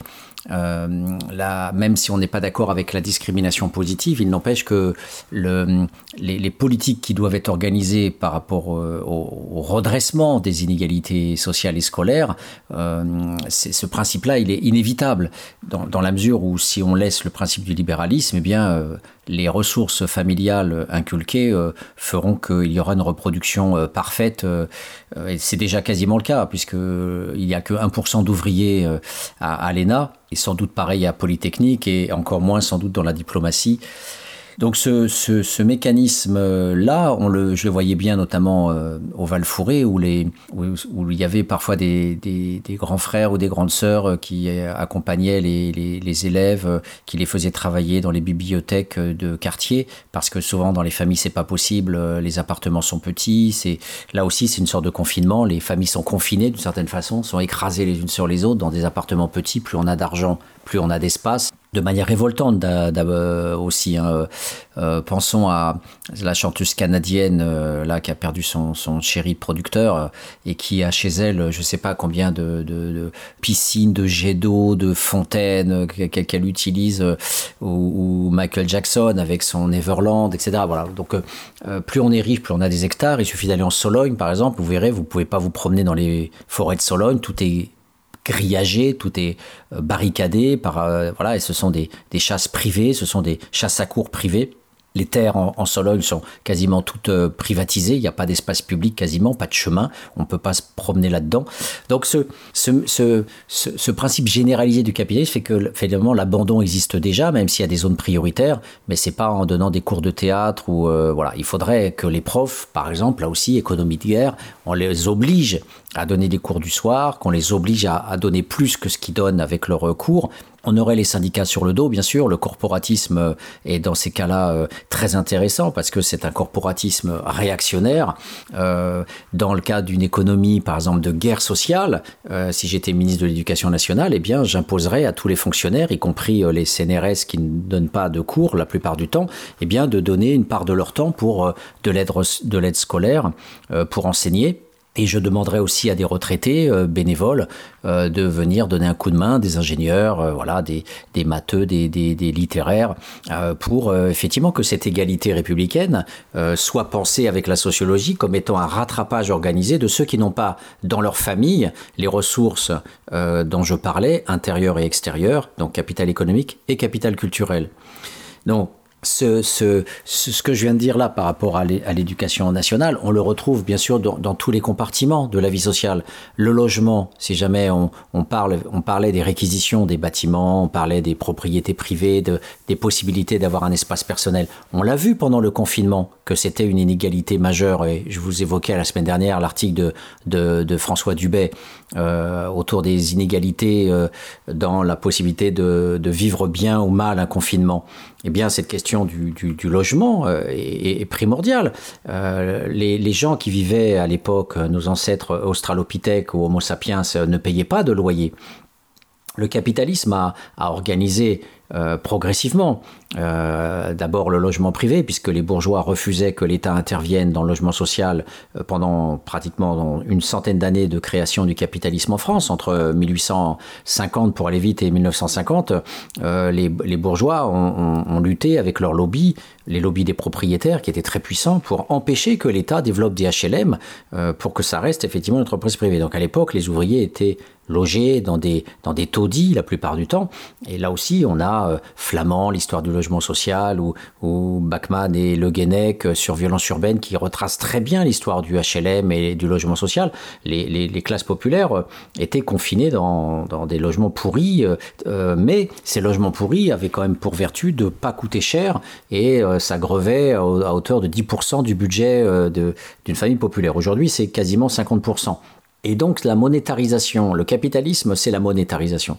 Euh, les, les Rastas qui vivent dans la, en Caraïbes, dans les îles, sont souvent hors de la monétarisation. Ils le récupèrent avec leur jardin créole ou dans les, les fruits à pain dans les arbres. Ils peuvent survivre hors de l'économie monétaire. Le propre du capitalisme, c'est d'imposer de plus en plus à tout le monde une économie monétaire. Donc on, on est obligé de payer un loyer c'est ce qu'ont découvert les Antillais qui sont dans les HLM de Dillon, en Martinique, eh bien, euh, on, tombe dans la monétarisation. Donc, du coup, l'assistentiel, il faut aller voir l'assistante sociale pour avoir des aides financières, pour pouvoir payer le loyer, pour pouvoir payer l'électricité, pour pouvoir payer les charges, etc. Euh, c'est vrai que le cow-boy avec son éolienne bien pouvait produire son électricité.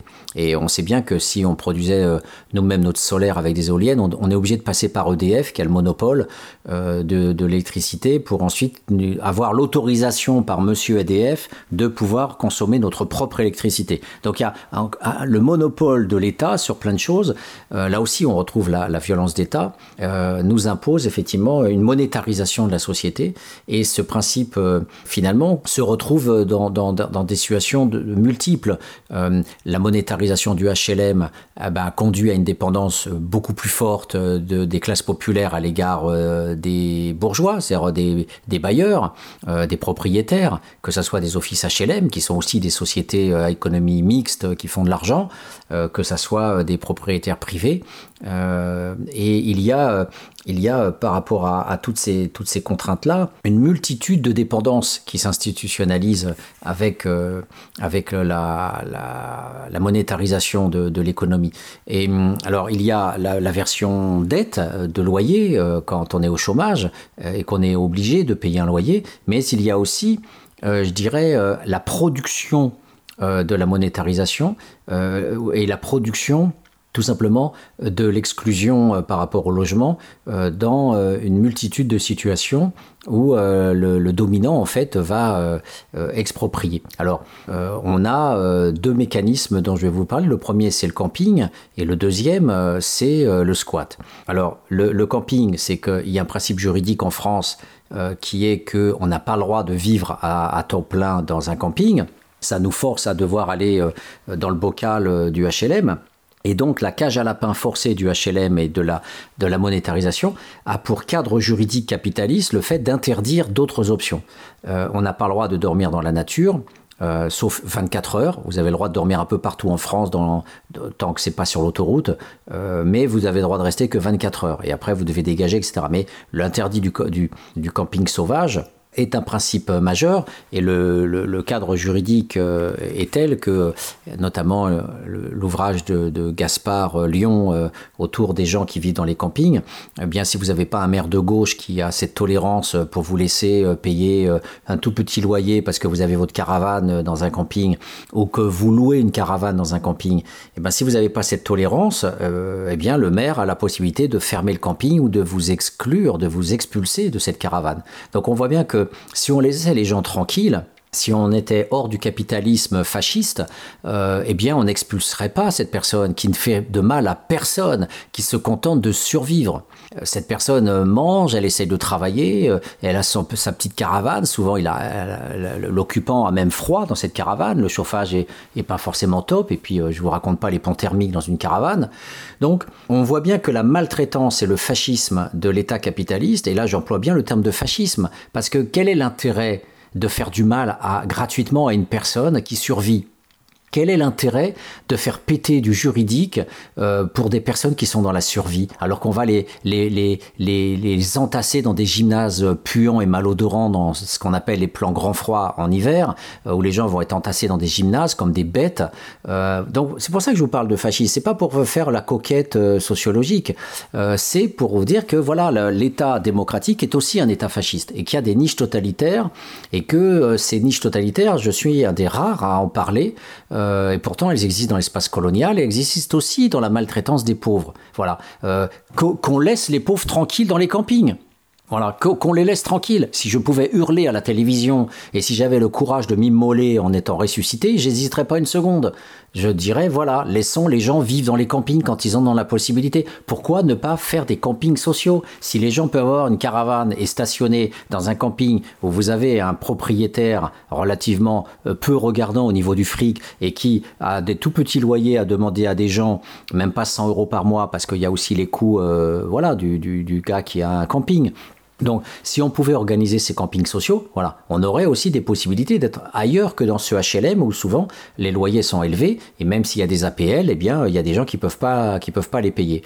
Donc, la, la première idée que je voulais développer, c'était celle-là, par rapport à la possibilité d'avoir des campings sociaux aussi, et de, laisser les gens tranquilles. Euh, donc, le, lisez le livre de Gaspard Lyon, euh, voilà, il y a tous ces gens qui, de manière plus ou moins invisible, tentent. Et puis, il y avait euh, aussi, euh, j'avais participé euh, avec un article à un ouvrage collectif de, Bernardo et d'autres euh, collègues à lui autour d'un livre qui s'appelait Habitat nomade, où il y a aussi toute une tradition d'habitat temporaire, que ce soit du, des, les, prolétaires euh, euh, itinérants. Hein, il y a tout un, un, champ de bien avant l'intérim, il y avait toute cette circulation en fonction de l'emploi, les emplois saisonniers bien sûr, mais aussi euh, le fait de travailler ponctuellement dans des différentes sociétés.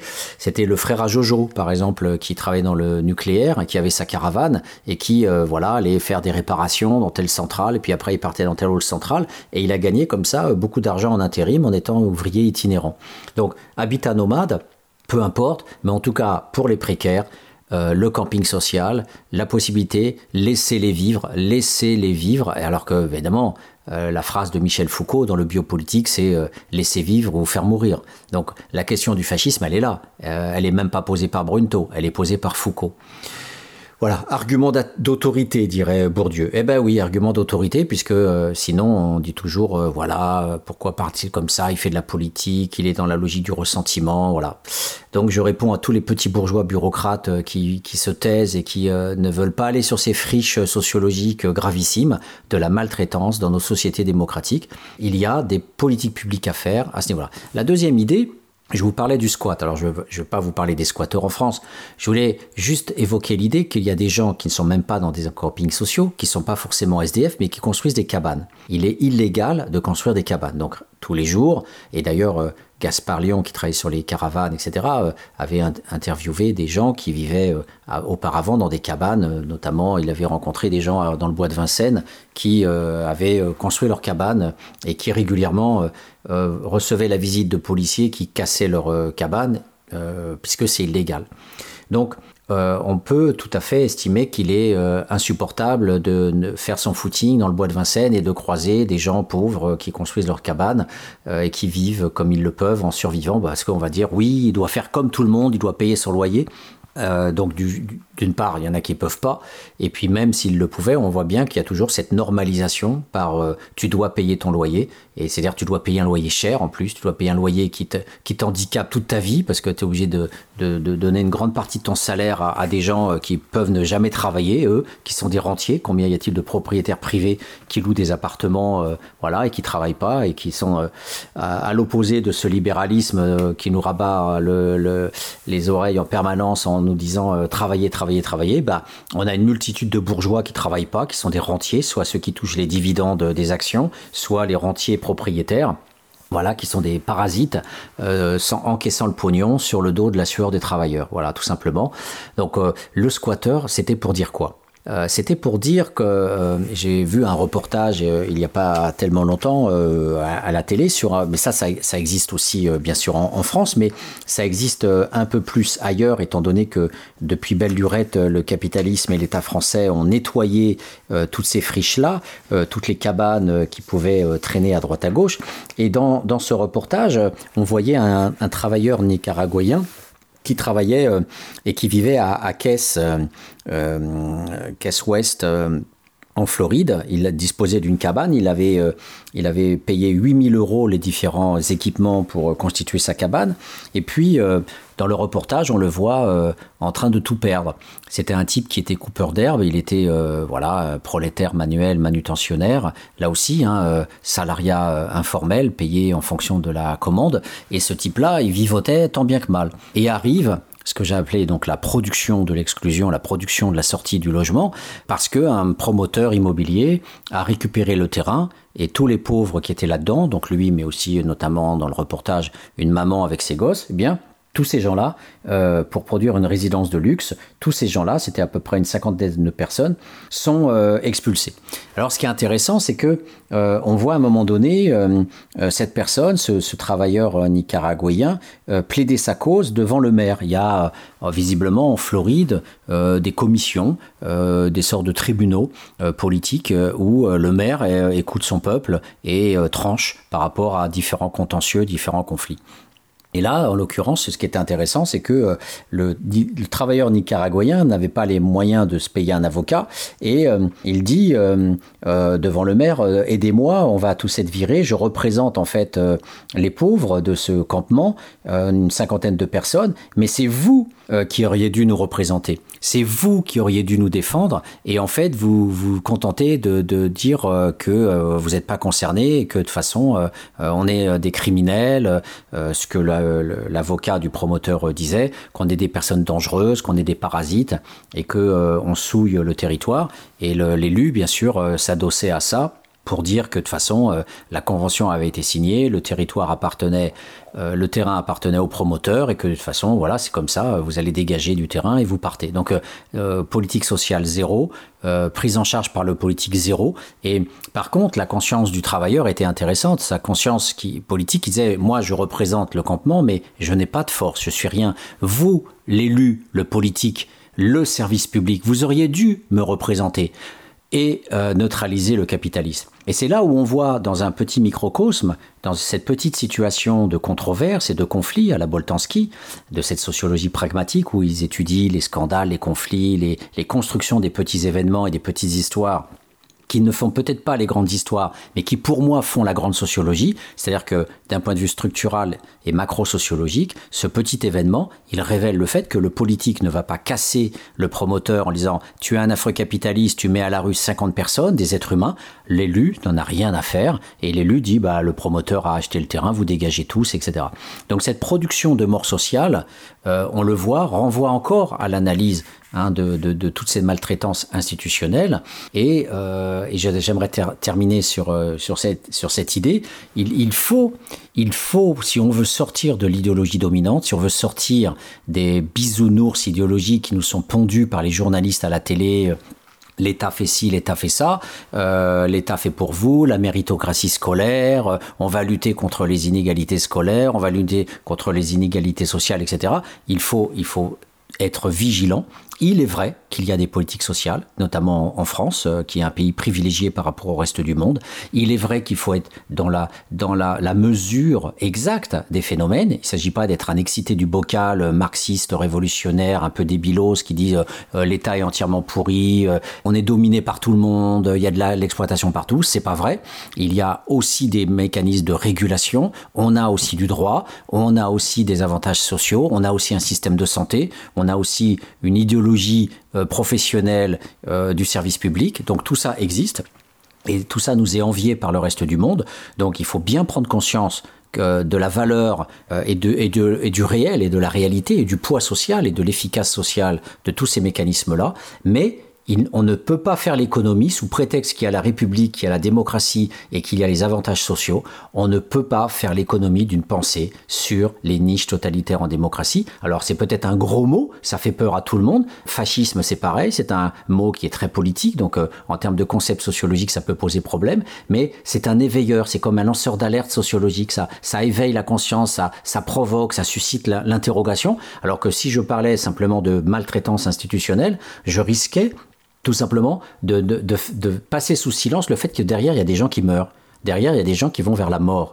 Euh, parce que la mort sociale, quand on perd son logement, quand sa cabane elle est cassée en permanence, quand on doit le reconstruire en permanence, quand on est expulsé de son logement, quand la famille est dispersée, l'homme ira dans tel foyer, la mère avec les gosses iront dans tel foyer, ce sont des violences extrêmes. Parce que je demande à tous nos énarques et à tous les journalistes et à tous les sociologues bien confortables qui, dé- qui dénoncent ce type de sociologie de faire l'expérience d'avoir une famille brisée et de se retrouver aux quatre coins de Paris ou de la France avec une famille dispersée quand en plus on a perdu son logement et qu'on vit l'humiliation de la décrépitude et de la, désaffiliation. Voilà, vivons ça et après donnons des leçons à ceux qui disent qu'on est en présence d'un fascisme à l'intérieur de la démocratie. Je ne t'ai jamais dit, mais nous sommes immortels. Pourquoi es-tu parti avant que je te l'apprenne? Le savais-tu déjà? Avais-tu deviné? Que des dieux se cachaient sous des faces avinées. Mortel, mortel,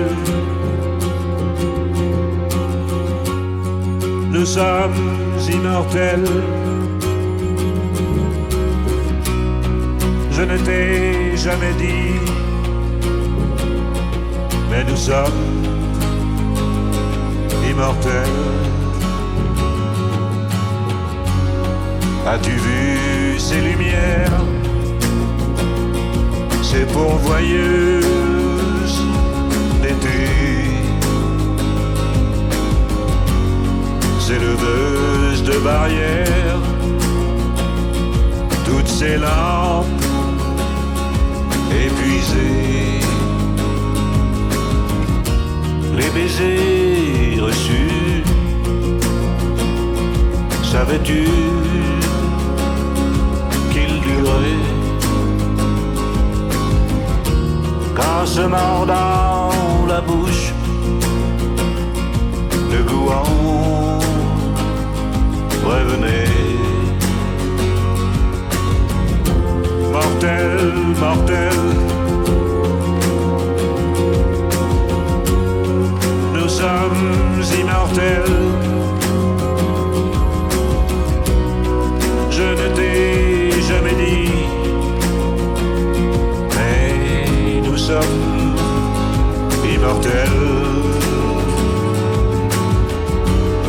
As-tu senti parfois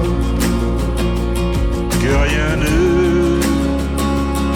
finissait? Et qu'on soit là ou pas, quand même on y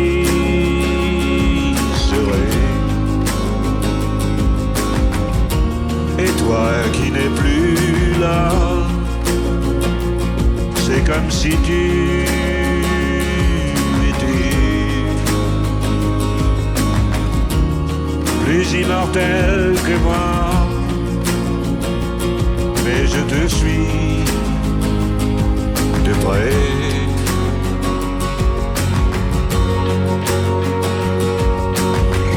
Mortel, mortel.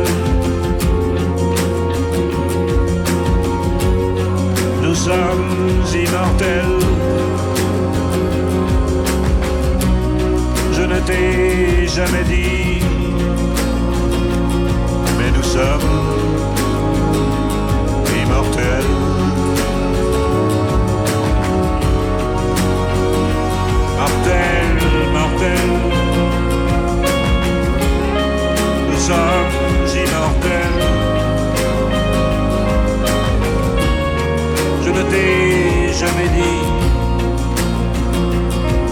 sommes